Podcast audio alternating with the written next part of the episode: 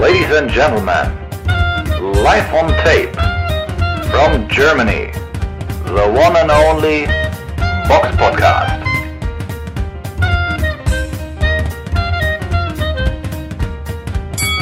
Hallo und herzlich willkommen zum Box Podcast, Ausgabe 378. Es ist der 30.10.2022 und heute mit dabei die Samira. Hallo. Und wie immer beginnen wir mit dem Rückblick auf das vergangene Wochenende. Der Box Podcast Rückblick aufs vergangene Wochenende. Und ja, das erste Event, über das wir kurz sprechen wollen, fand am Samstag statt, so finanztechnisch oder finanziell wahrscheinlich sogar das, das größte. Jake Paul kämpfte dort gegen Anderson Silva. Und ja, er gewann ja auch verdient nach Punkten. Aber ich meine, Anderson Silva ist natürlich auch schon ein wenig älter und kein richtiger Boxer. Und ja, weiß nicht, Jake Paul in seiner Prime wahrscheinlich und Anderson Silva, ja, weiß ich nicht, geht er schon stramm auf die 50 zu. Und gut, er hat sich natürlich schon abfeiern lassen und so, ne, aber ja, wie man das so sportlich bewerten kann. Ganz interessant ist vielleicht noch, dass Maris Bredis, äh, könnt ihr auf YouTube gucken, einen schönen Rap-Song gerappt hat, wo, wo, er, sagen wir mal, Jake Paul herausfordert. Und äh, Echt? ja, ja. Ich meine, der riecht natürlich das Geld, ne? Ja, aber ja. ich bezweifle, dass äh, Jake Paul Interesse hätte, gegen Maris Bredis zu kämpfen weil das ist, glaube ich, dann doch ein wenig, wenig zu viel. Jack Paul kann, ohne Frage, kann, kann er kämpfen. Er ist sicherlich schon so auf, auf echt gutem Kleinring-Niveau, so, das kann man vielleicht schon sagen. Ist ja auch schon ein richtiger Kampfsportler, aber jetzt gegen solche Leute wie Bridis oder so, das ist, glaube ich, auch, wäre ein, doch ein gigantischer Step-up, so, ne? Also das, das, ja, also, es ist auf jeden Fall mal gucken. Ganz interessant und mal sehen, wie es mit Jake Paul weitergeht. Ich hoffe zumindest irgendwann wieder mal einen Gegner kämpfen, der jetzt, sagen wir mal, nicht entweder so ein quasi Rentner ist oder alter MMA-Kämpfer, sondern halt irgendein richtiger Boxer, der irgendwie schon mal was bewiesen hatte. Aber ich glaube, das, das ist natürlich. Da hat er auf jeden Fall Respekt vor, weil wenn er gegen so einen unbekannten Boxer da verliert, das wäre wahrscheinlich ne, für weitere Events nicht unbedingt zuträglich. Ansonsten hat er noch Alvarez herausgefordert. Aber mal gucken, ob der gute Canelo das annimmt. Es wird auf jeden Fall immer, immer ja, interessant und lustig um ihn, aber sportlich äh, muss man das natürlich auch als so als, als das einordnen, was es ist, weil Veranstaltung auf, auf ja, Kleinring-Niveau äh, mit entsprechender Besetzung. Gut, ähm, ja, sonst am Samstag war natürlich äh, sportlich.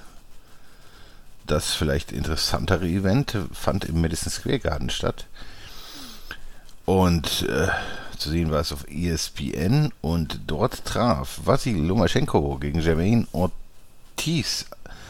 Oder auf Jermaine Ortiz. Und ähm, ja, Lomaschenko war natürlich der große, große Favorit. Aber was passierte dann, Samira? Es war einer seiner schlechtesten Kämpfe, würde ich einfach mal sagen. Also es hatte einerseits auch mit seiner eigenen Inaktivität, seiner Performance zu tun, andererseits aber natürlich auch mit seinem Gegner, der echt gut war dafür, dass ich den zum Beispiel noch gar nicht auf dem Schirm hatte und mir der unbekannt vorher irgendwie war, der Technician. Jermaine Ortiz ist auch um einiges jünger, 26-jähriger US-Amerikaner war ihm natürlich physisch extrem überlegen, 1,73. Der sah auch extrem schwer im Gegensatz zu Lomachenko aus. Also wenn man sich so die Arme und so den Rücken angeguckt hat, so vom Vergleich, das war irgendwie, es sah wirklich nicht aus wie die gleiche Gewichtsklasse, auch wenn es die gleiche Gewichtsklasse war. Ähm, ähm, ja, Leichtgewicht, aber kurz zum Kampfverlauf. Ja, also die ersten Runden hat Lomachenko bei mir bis zur vierten alle abgegeben, weil er mir da einfach fast nichts gemacht hat, halt zu abwarten. Der ist ja oft so ein langsamer Starter, guckt sich seine Gegner aus, liest sie aus. Das war jetzt vielleicht nicht ganz überraschend, aber es war halt recht lang, dass es so vier Runden sind, die dann an Ortiz gehen, der natürlich echt ein hohes Tempo gefahren hat und auch viele Kombinationen gleich angebracht hat, sehr gute Beinarbeit hatte, sehr beweglich war oder ist. Und ich denke, dass er auch einen Vorteil hatte. Es wurde auch gesagt bei der Übertragung, dass er mal Sparringspartner war von Lomachenko, dann aber einen Rechtsausleger imitiert hat, aber im Kampf dann in beiden Auslagen ganz gut boxen konnte, wobei er eigentlich ja Normalausleger ist. Ähm, man hat gesehen, der kannte Lomachenko schon so ein bisschen. Also der hatte jetzt nicht so große Probleme, auch nicht mit der anderen Auslage von Lomachenko. Irgendwie sah halt gut aus. Lomachenko ab der fünften, ja, da kam er so langsam rein. Bisschen aggressiver ist er nach vorne gegangen, ne? hat ein bisschen, zwar auch was genommen, dann aber auch getroffen, so, ist ein bisschen mehr durchs Feuer gegangen. Aber auch schon die sechste war wieder so eng, die habe ich unentschieden. Leichte Vorteile für Lomachenko so, aber die war auch wieder nicht so klar. Dann, ja, siebte Runde auch Lomachenko, dann, dann hat es wieder Ortiz, super achte Runde, hat er irgendwie wieder, äh, hat er sich ein bisschen ausgeruht, hat er wieder echt äh, gute Aufwärtshaken drin gehabt und war wieder wach. Und dann hat es sich gewandelt, dann wusste man schon, dieses hohe Tempo von Ortiz, das war ja nicht gewohnt, ist er noch nie gegangen, die letzten Runden, so kann er sich wahrscheinlich sein Tempo nicht so einteilen. Neunte bis zwölfte Runde hat er bei mir abgegeben. Und das war eigentlich dann am Ende auch kampfentscheidend. Also ich fand, dass er diesen Kampf, wenn er ein bisschen mehr Erfahrung hätte, wahrscheinlich auch gewinnen könnte, ne? Äh, hätte können. Also ich habe den 115, 114 gepunktet, sehr, sehr knapp für Lomachenko mit einer Runde und halt eine Runde unentschieden. Die, die Punktrichter haben es ein bisschen deutlicher gesehen, einer auch ein bisschen zu, oder zwei vielleicht auch zu deutlich, einmal 115, 113 116, 112, 117, 111 für Lomachenko. Also das kann ich gar nicht nachvollziehen da von Frank Lombardi. Ich weiß nicht, was der für einen Kampf gesehen hat. Also Lomachenko, auch die Kommentatoren, die meinten auch, der, der macht halt teilweise zu wenig, man muss mehr machen. Ortiz hat am Anfang extrem viel gemacht und er hätte die Runden halt auch gewonnen, wenn er ein bisschen weniger gemacht hätte, weil Lomachenko da fast nichts gemacht hat, gefühlt so, ne? Der hat sich den ausgeguckt und sich ein bisschen bewegt. Aber hätte er da ein bisschen das Tempo runtergefahren, hätte er sich die Runden trotzdem geholt und hätte am Ende seine Kondition noch gehabt und hätte diesen Kampf wirklich gewinnen können. So, das ist halt krass. So, No Name besiegt halt Lomachenko quasi. Ähm, ja, also krasse Leistung. Ortiz gefällt mir vom Temp also vom Style gut. Ich denke, der kann noch viel dazulernen. Wer weiß, vielleicht wird er irgendwann Weltmeister. Ist auf jeden Fall eine krasse Leistung. Natürlich gegen einen Lomachenko, der viel weniger gemacht hat, als er sonst macht. Also man muss sagen, seine Beinarbeit war schlechter, er hat sich viel weniger bewegt als sonst. Ich finde, da hat auch so eine Spritzigkeit gefehlt. Ähm, der war einfach irgendwie, man hat gesehen, irgendwie macht es ihm nicht so viel Spaß, im Ring zu sein. Das hat man schon seit Runde 1 gesehen. Ich finde, der hat manchmal ja auch so eine Moves ne, drauf, die, wo du siehst, oh, der hat gerade Spaß, ne, macht so einen Shuffle und so. Das hat er alles nicht gemacht und ich weiß nicht, ob das damit zu tun hat, dass er irgendwie auch in der Ukraine bei, bei, seiner Familie war. Die meinten auch, der hat die da irgendwie geschützt oder weiß ich nicht genau, was er da gemacht hat. Auf jeden Fall wahrscheinlich sehr psychisch belastende Situation. Der war auf jeden Fall nicht locker, nicht so frei, hat zu viel kassiert, hatte dann auch unter einem linken Auge eine Schwellung, was dann auch mit dem Tape dann irgendwie noch schlimmer wurde. Ja, also mir hat er nicht so gut gefallen, muss ich sagen. Ich weiß nicht, was die Gründe sind.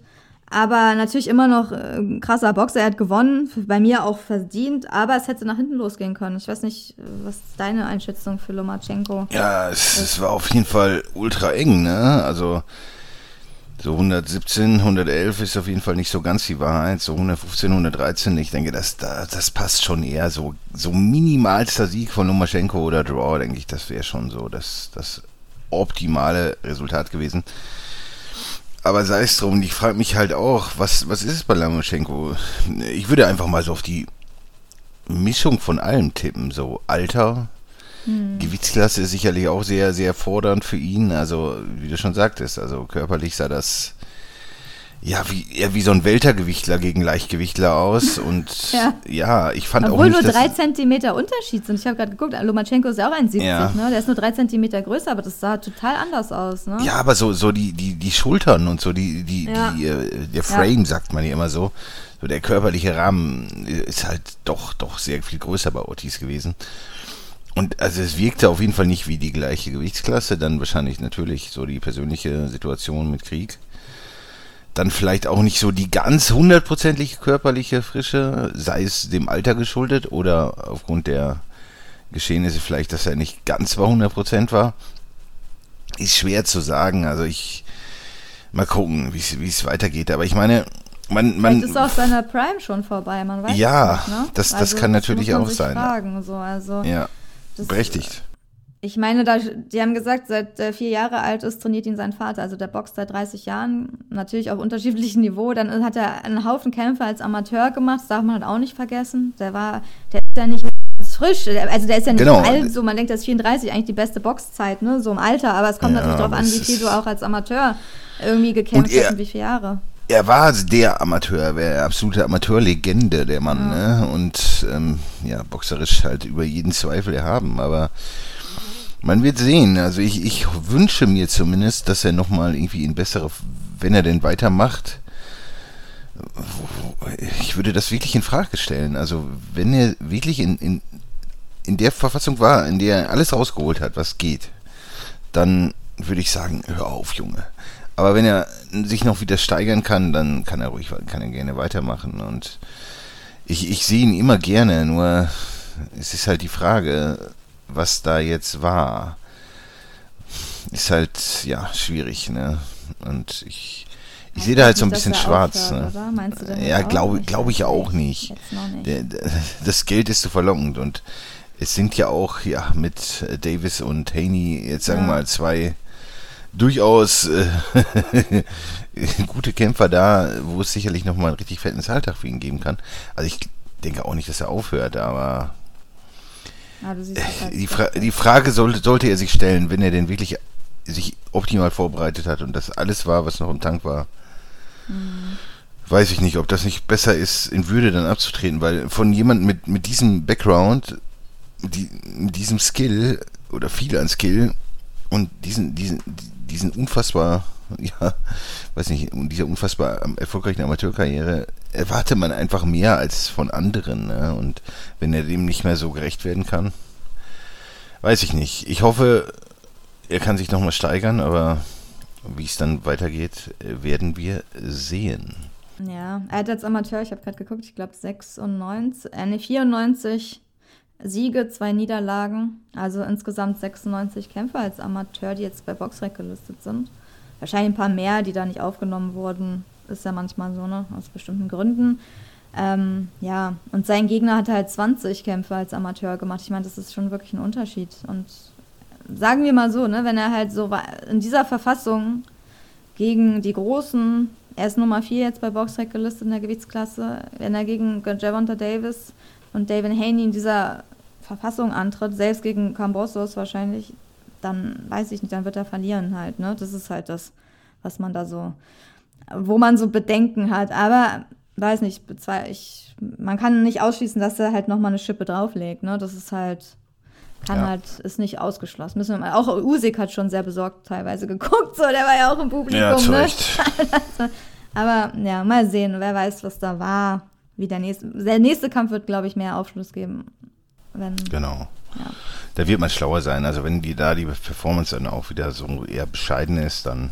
Also für seine Verhältnisse, ne? Das war immer, also nicht falsch verstehen, das war immer noch Ja. grandios, ne? Aber für seine Verhältnisse von dem, was man erwartet von jemandem wie ihm, ne, war das dann eher bescheiden. Ja, kommen wir zu der nächsten Veranstaltung und die fand in der Wembley Arena statt. Und da traf Jordan Gill auf Kiko Martinez im ja, Federgewicht und es ging um den IBU-Titel.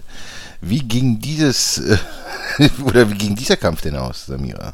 Jordan Jill oder Gil, Jill, Jill wahrscheinlich, ähm, hat verloren durch TKO in der vierten Runde.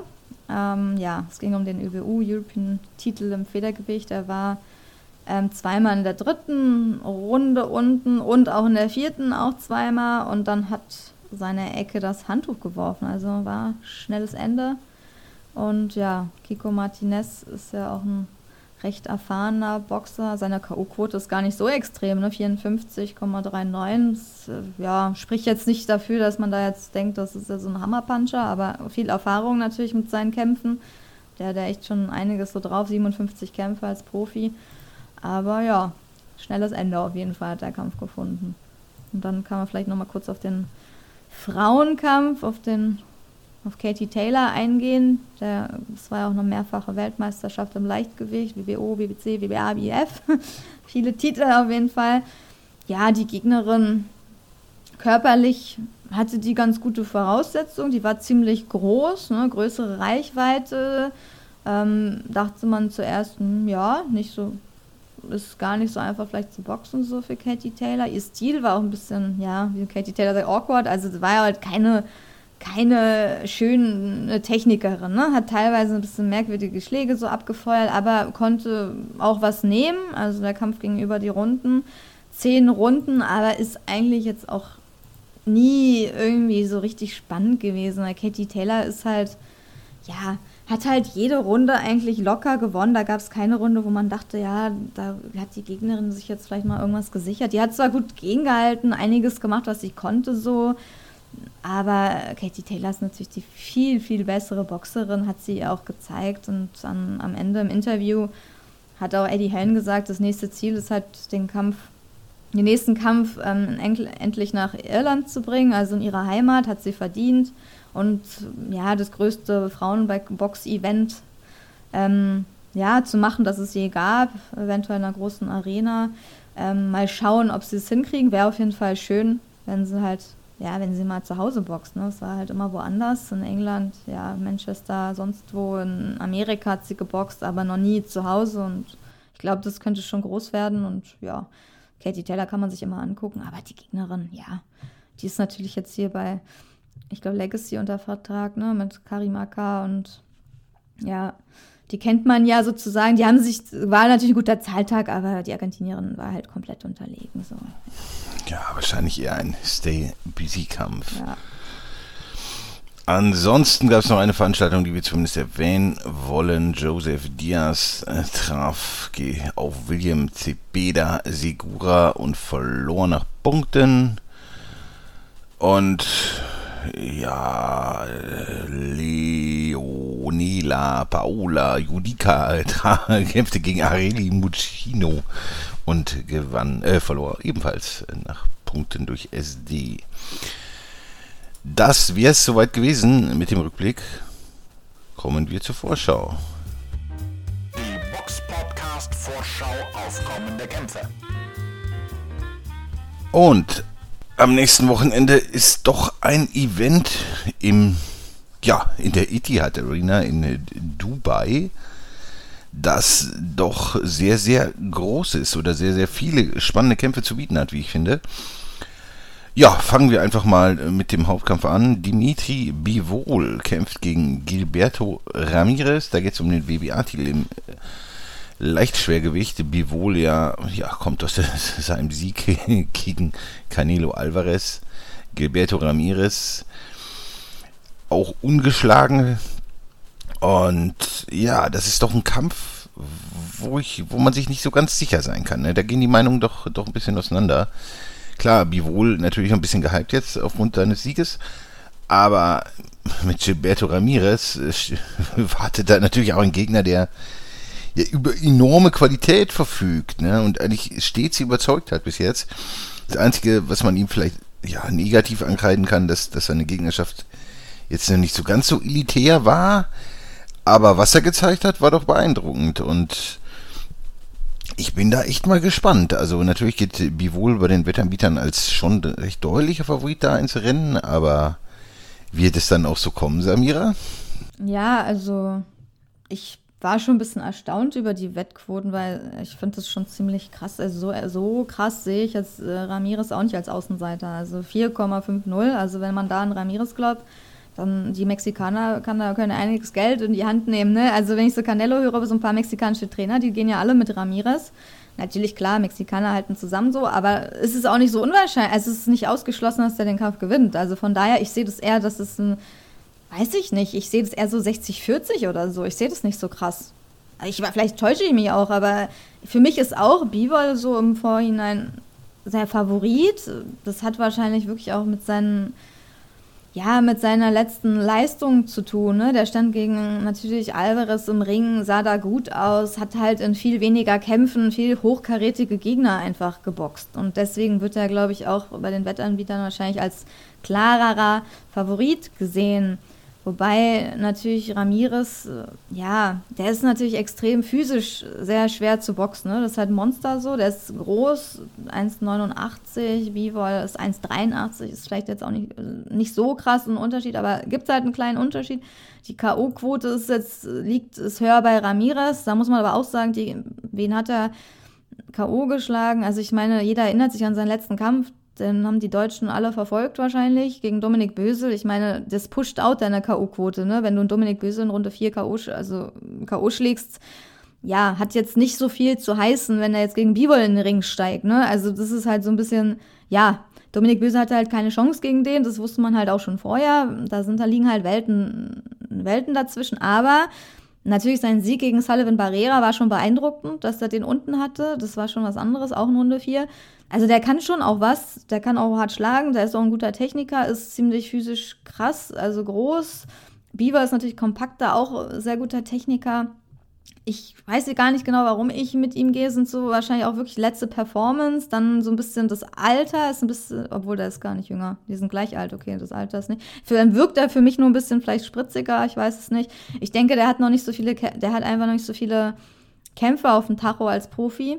Hat er erst 20 20 Siege, 11 durch K.O. Er hat noch keine Niederlage. Ramirez hat halt schon 44 Siege, 30 durch K.O. Auch eine krasse Quote eigentlich. Aber irgendwie glaube ich, dass Bieber da so ein bisschen, ja, spritziger im Kampf sein wird. Aber ich kann mir schon vorstellen, dass das ganz, ganz eng wird. Also, ja, Ramirez natürlich, was noch dazu kommt, der ist natürlich noch Southpaw. Also Rechtsausleger, was natürlich auch ein bisschen schwieriger vielleicht macht für Bivol ja, ich weiß, also ich weiß nicht, wie viel Prozent würdest du dann so? Mit wem gehst du dann? Vielleicht gehst du auch mit Ramirez. Also ich kann es auch verstehen, wenn jemand sagt, er geht mit Ramirez. Nicht ausgeschlossen, also dass du den Kampf gewinnst. Ja, also ich würde auch mit Bivol gehen. Ich würde da irgendwie auch so ein, so ein ja, Punktsieg.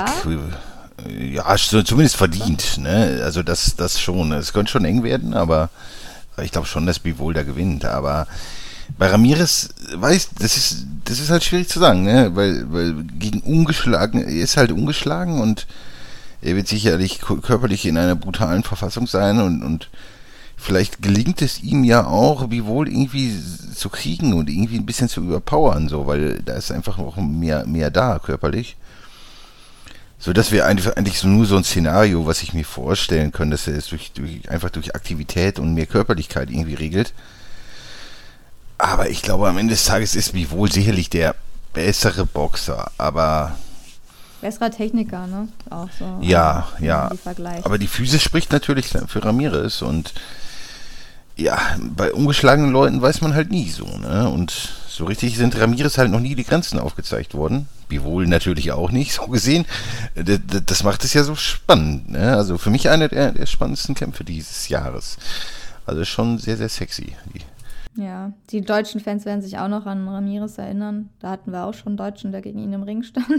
Arthur Abraham hat leider jede Runde abgegeben 2016. Das war auch, er hat da von seiner Doppeldeckung eigentlich gelebt in diesem Kampf. Aber okay, er ist über die Runden gekommen. Also das muss man auch erstmal sagen. Also das schaffen auch nicht alle. Von daher, ja, also beide haben schon gegen Deutsche auf jeden Fall geboxt. Ja, krasser Kampf auf jeden Fall. Beide ungeschlagen, spannender Kampf, auch wenn Bivol bei vielen der Favorit ist, aber ganz klar, so bin ich, also ganz klar, so krass sehe ich es halt nicht, aber mal schauen. Also ich bin gespannt. Klar, also Ramirez wird halt versuchen, Bivol die, ja, zu unterbinden, ne? Rauflegen, ja. klammern, irgendwie kaputt machen, diese seine Technik, seinen Rhythmus stören.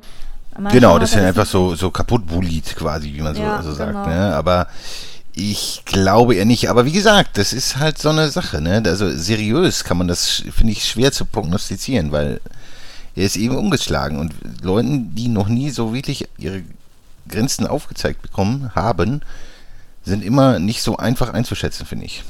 Ja. Aber geil, auf jeden Fall läuft es auf The Zone, also könnt ihr euch angucken, ja. falls ihr noch The Es ist auf jeden Fall ein, ein sportlicher Leckerbissen, aber damit nicht genug. Denn auf der Undercard sind auch noch zumindest ja zwei sehr, sehr spannende Kämpfe. Und ja, einer ist Schaff, Schaff Schafkazon Rakibov. Schwer, ne? Wahrscheinlich, wenn man ihn so ausspricht. Äh, vermute ich mal.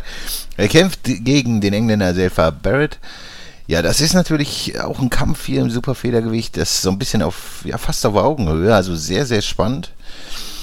ich bin auch nicht sicher, wer da gewinnt, aber fantastisch, also tolle Ansetzung. Und äh, ansonsten noch Chantel Cameron kämpft gegen Jessica McCaskill. Auch ein äußerst spannender Frauenkampf, in dem es gleich auch um ja, fünf Gürtel geht im Leichtgewicht. Also da ist auf jeden Fall was geboten. Ne? Also das ist auf jeden Fall, das macht schon Spaß, wenn man drei so Kämpfe hat, die irgendwie nicht so ganz klar sind. Ne? Also lohnt sich auf jeden Fall da einzuschalten. Ansonsten gibt es natürlich auch noch eine Veranstaltung in Deutschland und diesmal in der Rudolf Weber Arena, also in Oberhausen. Bekannt auch, früher hieß die auch jahrzehntelang quasi äh, Köpi Arena.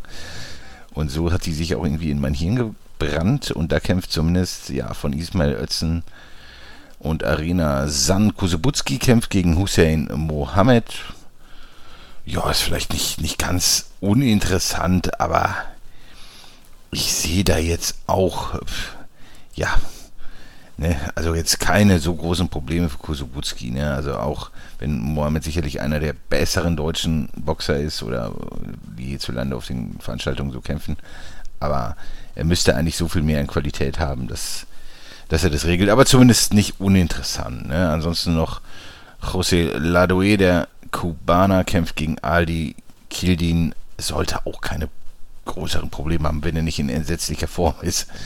Was aber bei ihm auch sein kann. Ansonsten auf der Undercard sicherlich noch äh, Feigenbutz von, äh, ja, ist auf jeden Fall noch erwähnenswert.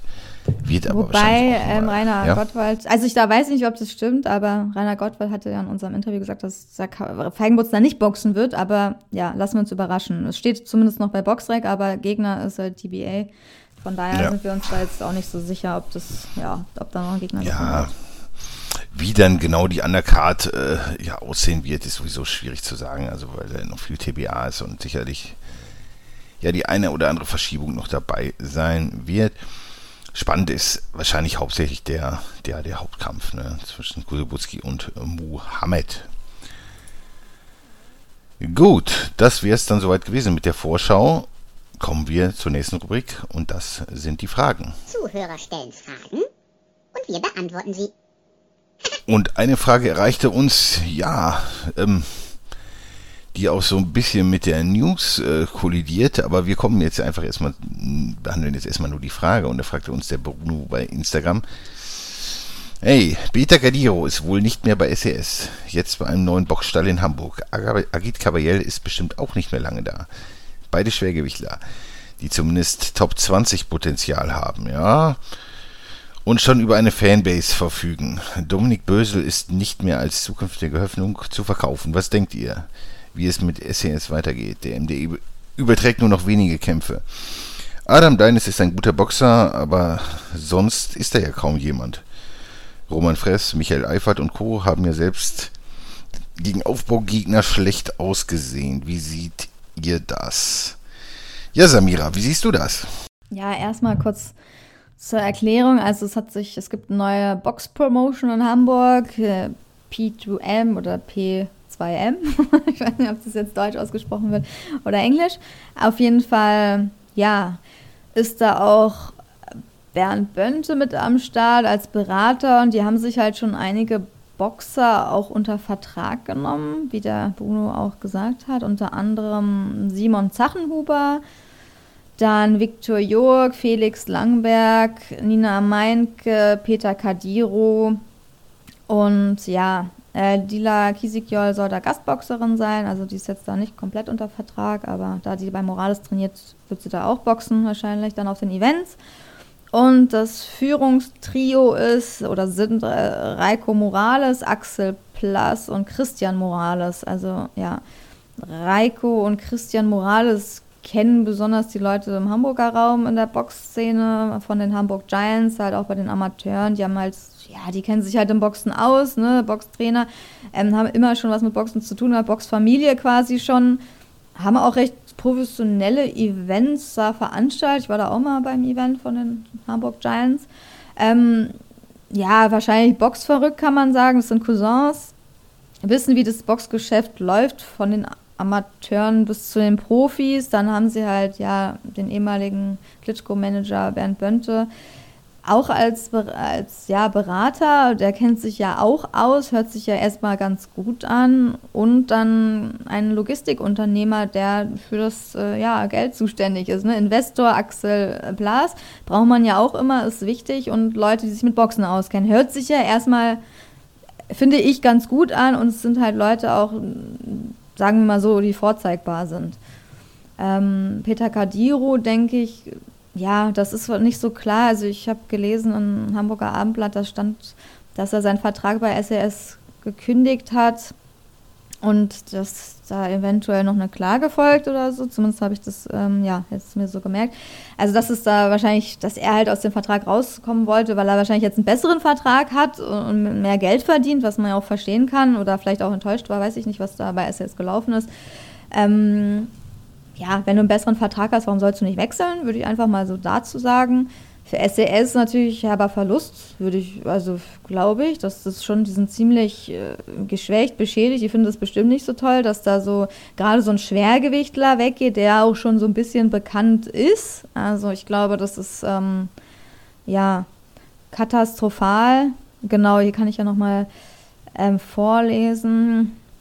Hamburger Abendblatt. Ähm, zweifelsohne jedoch zählen insbesondere der deutsche Meister Kadiro, der seinen Vertrag beim Magdeburger SCS-Stall kündigte und einem möglichen Rechtsstreit gelassen entgegenblickt, der nach dem Aus seines Promoters Fächersport International, achso, umworbene Zachenhuber, genau, der hat jetzt auch noch einen Vertrag, bla bla bla. Auf jeden Fall, ja, möglicher Rechtsstreit ist halt erwähnt, ne, mit SCS für, für Peter Gadiro, aber ich denke, dass der da wahrscheinlich Bernd Bönsi ihn sicher gut berät und da auch einige Erfahrungen mit Anwälten hat und Sportanwälten und Verträgen, dass die da wahrscheinlich schon irgendwie rauskommen.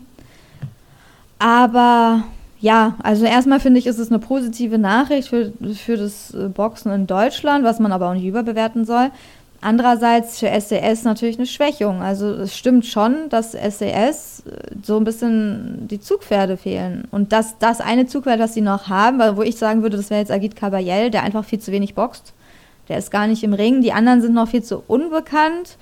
Ähm, Roman Fress und ja, Michael Eifert so als Hauptkämpfer ist halt, dafür sind sie, also meine Meinung zu unbekannt. Da brauchst du halt irgendwie jemanden, der ein bisschen, ja, mehr Präsenz hat, mehr medienwirksam, medienwirksamer ist. Ähm, ja, Nina, oder? Was sagst du am besten, dazu? Ja, richtig. Und am besten noch mehr Qualität äh, ja. hat, dass man den auch wirklich irgendwann mal in große Kämpfe stecken kann. Also ja, irgendwie wankt SES so gefühlt so ein bisschen, ne? Mhm. Muss man, muss man schon, schon, schon sagen. Und ich denke auch, da sollte irgendwann irgendwas passieren, wenn das nicht einfach so, ja, so im Sande verlaufen Tom Jamski, ja, klar, haben sie noch. Ne? So ein paar Leute ja. haben sie, aber alle sind gerade noch zu jung, haben, brauchen noch Zeit, die kannst du da nicht. Dominik Bösel, okay, der hat halt noch nicht offiziell seine Karriere beendet. Der wollte, glaube ich, weiterboxen, zumindest habe ich das im Interview so verstanden, aber der ist ja eigentlich schon so durch, ne? Den kannst du zwar dann noch boxen lassen auf der Karte, aber der, ich weiß nicht, als Hauptkämpfer finde ich ihn ehrlich gesagt nicht mehr so geeignet. Nach seinen Niederlagen und dann auch Skandale und dann, ne, das ist so ein bisschen, und wenn, dann müssen sie halt irgendwie dann ein Rematch machen oder weiß ich nicht, dann sollen nochmal, ja, Boxen gegen Karo Murat oder äh, gegen, ja, weiß ich nicht, Robin Krasnitschi. Ähm, aber so, im Endeffekt, ja, ist er durch, ne, so ein bisschen. Entzaubert worden, sagen wir mal so, so ein bisschen und ist dann noch weiter als Zugpferd. Und mit äh, Sport im Osten, ich meine, der letzte Kampf lief ja dann auch in der ARD. Man weiß nicht genau, wie das mit den Fernsehverträgen bei SES weiterläuft. Teilweise wurde ja auch einiges dann auch im Stream nur noch gezeigt, ne, bei Sport im Osten, MDR. Adam Deines, klar, haben sie noch, der ist ein guter Boxer, aber gehört auch nicht mehr zu den ganz neuen Hoffnungen. Der ist auch schon eine Weile dabei, hat sich auch schon ganz gut im Ausland geschlagen. Ähm, aber ich denke auch, die brauchen da irgendwie neue Gesichter. So Nina Meinke hat da auch teilweise, glaube ich, auf den Cards geboxt, aber haben sie halt auch nie richtig wahrscheinlich unter Vertrag genommen. Also die haben sich die Leute dann halt auch nicht geschnappt, die sie hätten haben können. Ich weiß auch nicht, auf was die warten. So, man muss eigentlich da auch Leute suchen. Ne? So, ich, keine Ahnung, auch ein Zachenhuber. Da wusste man ja, dass der keinen Vertrag hat. Er ist wenigstens schon so ein bisschen medial präsent, auch für die Nicht-Boxing-Box-Fans, so, den hätte man ja auch unter Vertrag nehmen können, aber vielleicht sind die Verträge dann auch nicht so attraktiv. vielleicht kann SCS auch nicht mehr so schöne Verträge anbieten, dass die Boxer da so überzeugt werden. Also ich kann mir das auch vorstellen, dass die einfach. Vielleicht geht es auch nicht mehr im Fernsehen weiter. Ne? Wer sagt, dass der MDR für immer irgendwie SES-Veranstaltungen überträgt? Da bin ich mir jetzt auch ehrlich gesagt nicht so sicher. Oder was meinst du? Das ist schwierig, auch mit, mit den Boxern, ne? die da so ja, gehandelt werden. Also, also stelle ich mir, ich sehe das auch sehr, sehr kritisch. Also wenn da nicht langsam, wie gesagt, was passiert, dann wird das Ding im Sande verlaufen. Ne? Weil gefühlt im MDS kaum noch was los und es muss da irgendwie was passieren, ne? sonst. Ja, oder Agit Kabayel halt richtig aufbauen als ja. Hauptkämpfer. Ich weiß, weiß gar nicht, was, was, warum mit dem passiert kaum was. Also die haben die Leute, aber die boxen halt nicht. Oder dann wird es halt nicht so aufgebaut medial. Da kannst du richtig coole Kämpfe machen. Also ich weiß nicht, so, okay, der hat am, Mai zuletzt geboxt auf der Magdeburger Seebühne, ist in Ordnung so, der könnte aber auch Ende des Jahres nochmal boxen, weil er hatte dieses Jahr nur einmal geboxt, ne? Also es ist halt, das kann ja nicht das Ziel sein, dass du so ein, an Anführungsstrichen eigentlich einer der hoffnungsvollsten Schwergewichte in Deutschland hast und der jetzt immer nur einmal im Jahr boxt. Ich weiß auch nicht, was das soll so. Also der hat, der boxt wirklich nur einmal im Jahr. 2017 hat er noch zweimal geboxt, danach jedes Jahr hat er nur noch einmal im Ring gestanden, 2018 einmal, 2019, 2020, das ist, so baut man doch keine junge Schwergewichtshoffnung auf. So, ne, ist ja, aber das muss ja mal nach vorne gehen. Ja, und es ist ja halt auch im Gegensatz zu manch anderen jemand, der wirklich was kann. Ja, ja. Und, und der auch so Fans bisschen, reißen kann, ne? So ein bisschen so. Ein bisschen Verschwendung, finde ich auch. Also. Von von Bühne, von, ich meine, Medienpräsenz, so, so von allem. So auch selbst wenn du nur deutsch-deutsche Kämpfe machst. Ich weiß nicht, ob man da jetzt ihn so schont, weil man nur wartet, dass er irgendwie im Schwergewicht jetzt irgendwie einen großen WM-Kampf kriegt, den er dann, weiß ich nicht, verliert gegen Usyk oder weiß nicht, was die sich da ausbauen, äh, ausmalen. Aber ich meine, die brauchen ein Zugpferd und das muss man aufbauen. Das musst du auch präsent machen, das musst du, äh, den musst du als Hauptkämpfer da immer hinstellen, da musst du auch bessere Leute immer boxen. Soll er doch gegen Tom Schwarz boxen? Keine Ahnung, ist halt zum Beispiel, ne? Also äh, sollen sie doch jemanden holen. Äh, kann man eine gute Geschichte machen. Also okay, die haben sich eh von dem getrennt, aber trotzdem sagt man Ex-SCS-Boxer, -Ex nicht, dass ich jetzt unbedingt Tom Schwarz sehen will, aber ich meine, ich, niemand kann ihm verbieten, der boxt halt weiter, er boxt noch. So, er hat ja eine andere Promotion, da kannst du sagen, Ex-SCS, Schwergewichter, boxt jetzt gegen Agit Kabayel, so. Ja, hast du einen Kampf, den sehr viele Leute gucken wollen.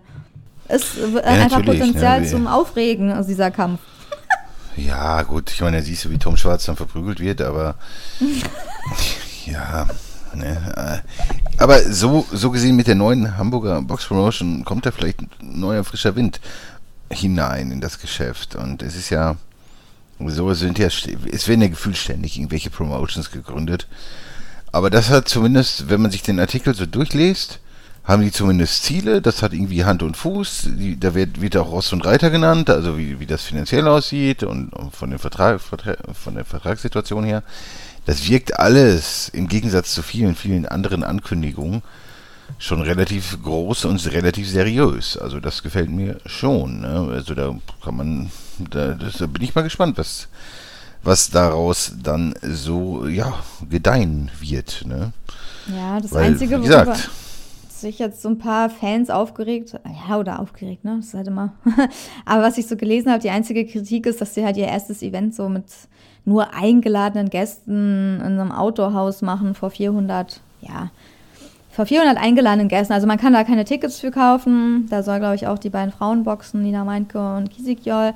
Ähm, ich glaube, es soll auch um Titel gehen bei Meinke. Und ja, ist natürlich dann ein bisschen klein so für so ein es wäre halt besser, wenn du kommst mit so einem Knall, finde ich, ne? Wenn du dein erstes Event hast, dann musst du es eigentlich ballern, so. Also eigentlich musst du da alles reißen, so. Wenn du es natürlich so unter, also ist nur so mein Geschmack, wenn du es so unter Verschluss machst, dann die Leute fragen schon so, man sieht, die wollen Tickets kaufen, zumindest manche, die da auch wohnen, können sie halt nicht, sind dann enttäuscht, die Boxfans kriegen von dem Event wahrscheinlich nichts mit, weil es nirgendwo übertragen wird, vielleicht über Bild, weiß nicht, was, was da ausge handelt wird, aber dann bezahlt halt kaum jemand dafür, weil es dann doch trotzdem keiner se sehen wird. Ne? Das ist halt so ein bisschen, eigentlich, wenn du groß, also wenn du was Großes vorhast und diese Bedingungen so eigentlich in Anführungsstrichen so gut sind, seriös, mit so einem Unternehmer, ne, der eigentlich aus Schwiener Umland kommt, dann nach Hamburg gekommen ist, ähm, geschäftsführender Gesellschafter der Zippel Group ist, ein Logistikunternehmen mit 300 Mitarbeitern. Also da ist ja auch was dahinter, da steckt auch Geld drin, der kann was investieren, da sind Leute, die Ahnung haben. Dann kannst du, warum machst du da nicht eine größere Halle einfach auf? Hamburger Sport, keine Ahnung, kannst du irgendwas Größeres nehmen, wo wenigstens so ein paar Boxfans so dabei sein können. Also ich finde, ich finde, weiß ich nicht, ich finde diese dieses Verschlusshalten und nichts mitbekommen, das hatten wir von schon viel zu viel irgendwie im deutschen Boxen, dass du nichts von den Events mitkriegst. Oder meinst du, da wird gleich ein großer TV-Sender dabei sein, das übertragen? Also das ist halt so ein bisschen fragwürdig. Nein, natürlich nicht. Das Einzige, was ich, was, was ich mir vorstellen kann, halt bei Bild oder irgendwo bei, bei YouTube irgendwie so ein Stream oder so. Ich denke, dass das ja. wäre auch nicht so das Schlechteste, wenn man das mal so ein bisschen, bisschen mehr so Präsenz in den Social Media zeigen würde, weil da sind jetzt so die anderen Boxstelle jetzt auch, was das Sportliche angeht, jetzt auch nicht unbedingt immer so ganz weit vorne. Und ich denke, es liegt halt so viel brach, ne, und es gibt eine Menge zu tun. Und wie man dann anfängt, ja, sei es drum, man kann ja auch sagen, uh, diese Verknappung der Tickets und so, das macht es interessant, aber Er macht es ja auch irgendwie, aber wenn nachher keiner was ja. davon mitkriegt und du keinen kennst, den du fragen kannst, wie das da ausgegangen, also wenn keiner es gesehen hat, so, dann ist es halt auch wieder so ein bisschen, irgendwann wird es dann auch uninteressant, wenn, weißt du, wenn da gar nichts Ja, es, es, wird ja hoffentlich nicht bei dem einen Event bleiben und Ja, ja, ich ja, ja, hoffentlich nicht. Ne, also, ja, man, aber sagen, niemand ist irgendwie direkt in Las Vegas angefangen oder so, ne? Nee, also Las Vegas ja nicht, aber in Hamburg gibt es ja schon ein bisschen normalere Sporthallen, so, ne? Also so mittelgroße. Ja, aber ist, ist es besser, gleich sowas wie, wie Sturm zu machen in der Riesenhalle, was dann irgendwie, ne? Nee, Riesenhalle, die also, leer ist natürlich nicht, aber so, so eine Handballhalle kann man schon nehmen. Du musst da, kannst da die Oberränge abdecken. Also wenn es nicht voll wird, aber so ein bisschen so wie wo Basketball, Handball. Ja, so eine kleine, so, genau. So was meine ich. So 2.000, 3.000 oder so. Ja, ich meine jetzt hier nicht irgendein Stadion, das kriegen die nie voll. Also das, dafür haben sie jetzt auch nicht ein riesen Zugpferd. Ich meine, das wissen sie auch, aber ein bisschen, dass ein bisschen mehr Fans da halt noch rein können, das fände ich halt ganz gut aus Fansicht, aber vielleicht hat es auch einen Grund, vielleicht erfahren wir auch, warum das dann so gemacht wird. Ähm, aber sagen wir mal so, alles spricht dafür, das hört sich erstmal gut an, aber ich glaube, Bernd Bönte hatte mit den Morales-Brüdern ja schon mal so eine Agentur, diese Pyx. Das hat irgendwie, glaube ich, auch nicht so geklappt. Jetzt scheint es auf besseren Beinen zu stehen.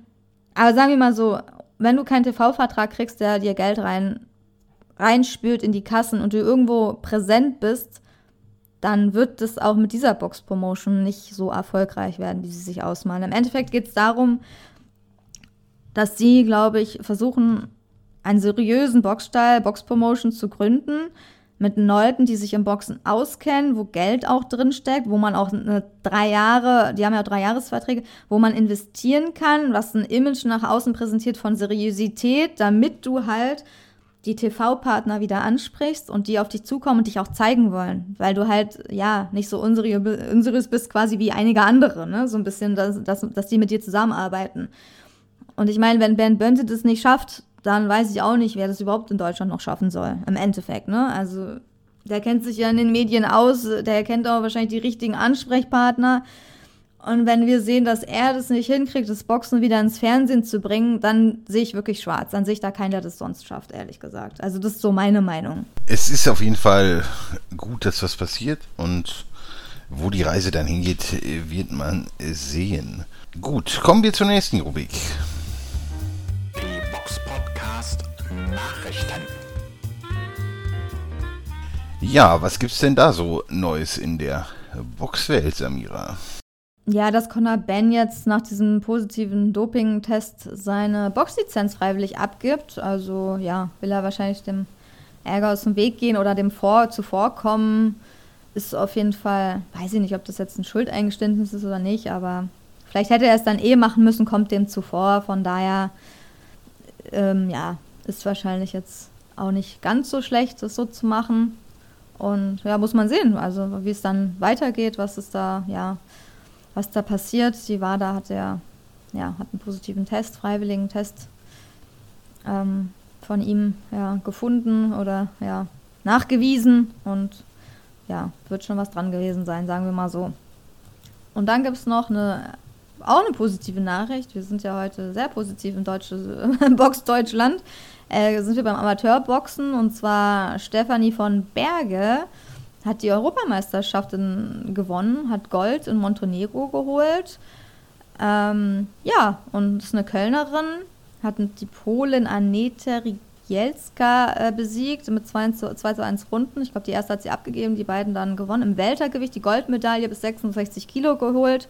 Sie ist Athletin vom Olympiastützpunkt Rheinland in Köln und studiert noch nebenbei Medizin. Und ja, ich hatte sie auch mal interviewt, ich glaube vor drei Jahren oder so in Berlin. Als Amateurin, sehr sympathische Boxerin, kluge, kluges Mädel, kluge Frau jetzt. Ähm, ja, also so jemanden braucht man in Deutschland, so eine Erfolge, auch dass man eine Amateurin, Mann oder Frau ähm, ja, Gold holt, auch bei der EM ist auf jeden Fall fantastisch. Herzlichen Glückwunsch und ich hoffe, dass wir noch sehr viel von ihr hören, weil sie ist auch sehr groß und ja, da kann, kann was draus werden, sagen wir mal so. Also ich freue mich extrem, dass, dass es so eine Nachrichten auch mal gibt. ja. Und äh, ja, das sind halt so, weiß nicht, gerade vielleicht sie oder der, unser Schwergewichtler, der ist ja doch ein bisschen, ein bisschen ist ja was da und vielleicht geht da irgendwann ja auch mal die Reise wieder in die richtige Richtung. Also es ist auf jeden Fall äh, immer schön zu sehen, wenn da äh, Erfolge im Amateurbereich sind.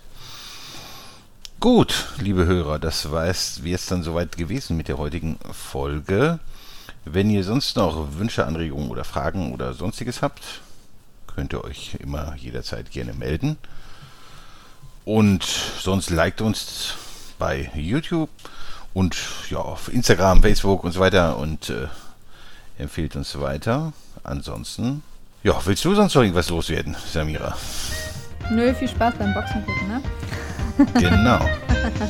Ja, Ciao. dann viel Spaß nächstes Wochenende. Servus. The one and only Box Podcast. New episodes every week. Follow us on Facebook, Instagram, YouTube, iTunes Music and Spotify. Boxpodcast.de